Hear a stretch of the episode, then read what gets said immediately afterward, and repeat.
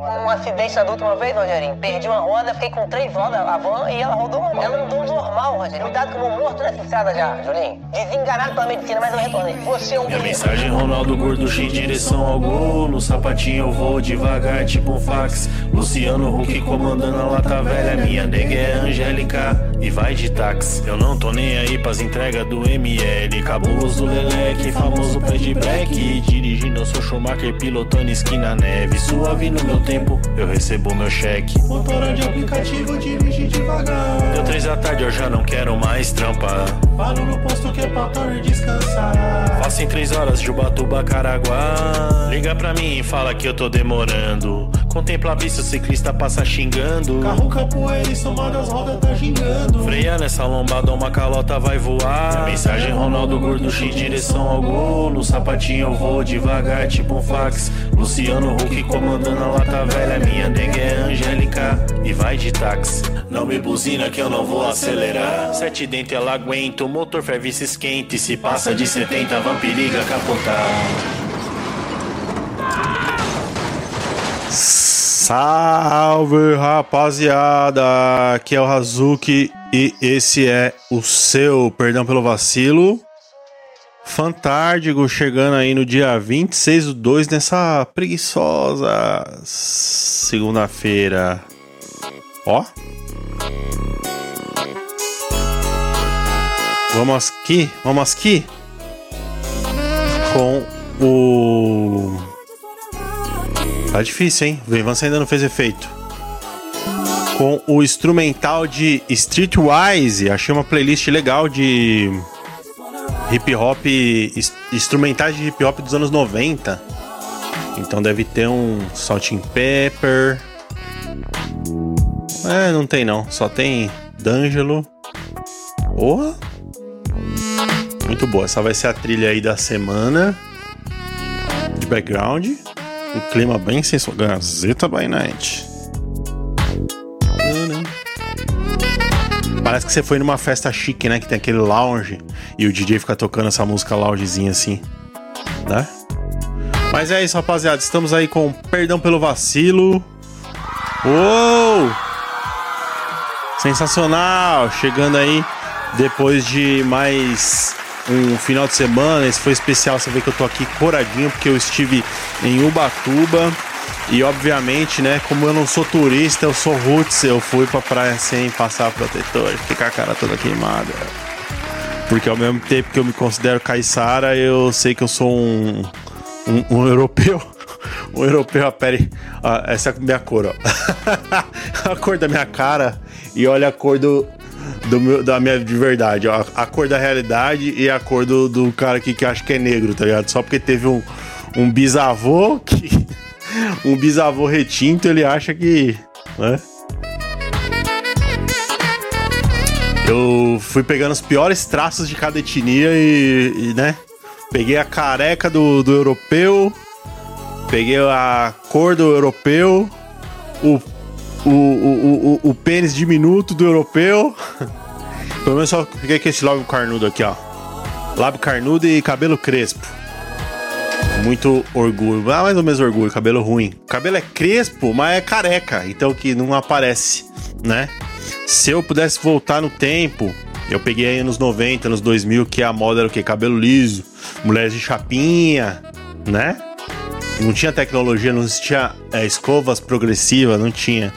E aí a mulher sofria e também os homens faziam relaxamento. Eu já fiz, fiz uns dois, três relaxamentos para negar o cabelo crespo. Se fosse hoje, tinha metido um permanente e ia meter o cabelinho do anjinho do, das, do anjinho da Mônica. Tá ligado? Bem enroladinho. Não dá mais tempo, perdi o cabelo. Mas semana passada fui no dermato dermatologista e estou fazendo tratamento, inclusive tomando remédio que deixa brocha.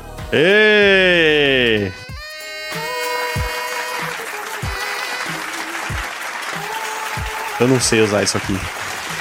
Eu tô, outro dia eu tava vendo o programa do Arthur Petri, né? Que o Arthur Petri ele foi de podcaster roots mesmo, né? Só falando com o microfone ali sem trilha, sem nada. E uma década depois o cara virou um radialista. né? O, alvo dele era o Emílio Surita e ele conseguiu. E eu tô falando isso porque ele mexe muito bem nas mesas de som lá dele, ele tem muito mais aparelhagem do que eu. E mexe os botãozinhos rapidinho e tal. Arthur Petri, grande orgulho. Eu fui orgulhoso porque eu me identifico muito. O Arthur Petri, o PC Siqueira, são pessoas que nem eu, assim, super depressão, muito difícil de conseguir fazer qualquer coisa, né? Porque às vezes você tá bem, às vezes você tá desgraçado. E o Petri parece que ele superou. Ele conseguiu. Ele tá tomando o remédio dele, faz o treino dele, tem a mulher dele. Não é um playboyzão puto que quer ficar só fazendo putaria, focado no trabalho. E aí acaba sendo um grande exemplo aí. E tá só no começo, cara. O cara é jovem, conforme ele vai desenvolvendo. Você sabe que o Arthur Petri, ele aprendeu a fazer stand-up depois de anos, quando ele se consolidou, ele tava indo fazer show no clube do Danilo Gentili, né? Depois de muita luta, ele falou: tá bom, pra mim já deu. Pra mim já deu, tô satisfeito. E parou. Tá ligado? Isso é muito bom, velho. O cara tem que ser. É, chegar na maestria de um negócio, passar da maestria a ponto de aquilo encher o seu saco e você falar: pra mim tá legal, eu vou parar. Outro que fez isso, que também é muito bom para mim, é um dos melhores comediantes. Olha! Um dos maiores comediantes de stand-up do Brasil, Nigel Goodman eu tive a oportunidade de trabalhar com ele, assim, meio indiretamente, mas eu tenho um orgulho de ter feito o logotipo do podcast dele, que ficou muito bom. Modéstia à parte, ficou muito legal e ele gostou tanto que ele usou. Porra, isso aí foi demais para mim. E até comentei com ele, falei para ele, como eu não eu não tenho coragem de subir num palco. Eu acho até que com algum treino e técnica e tempo eu conseguiria fazer um stand-up que eu, eu, eu acho que eu jamais seria uma pessoa muito engraçada, assim, um cara de expressão, mas eu conseguiria fazer. Eu conseguiria estar ali num, num elenco de um. De, uma galera ali fazendo um open mic cons conseguiria fazer, entendeu? Alguém ia dar uma risada ou outra. Mas eu simplesmente não tenho coragem, eu tenho medo da rejeição. Se alguém me vaiar no palco, é capaz de eu sacar o meu, o meu revólver e me atirar, me matar ali mesmo no palco. Então eu acho que é um ato de coragem e de superação daquele negócio. Ó, oh, o Weber tá me ligando aqui. Pera aí, eu vou ligar, vou atender. Atendo ao vivo? Não, vou desligar aqui, senão vai ser muito. Pera aí, calma aí.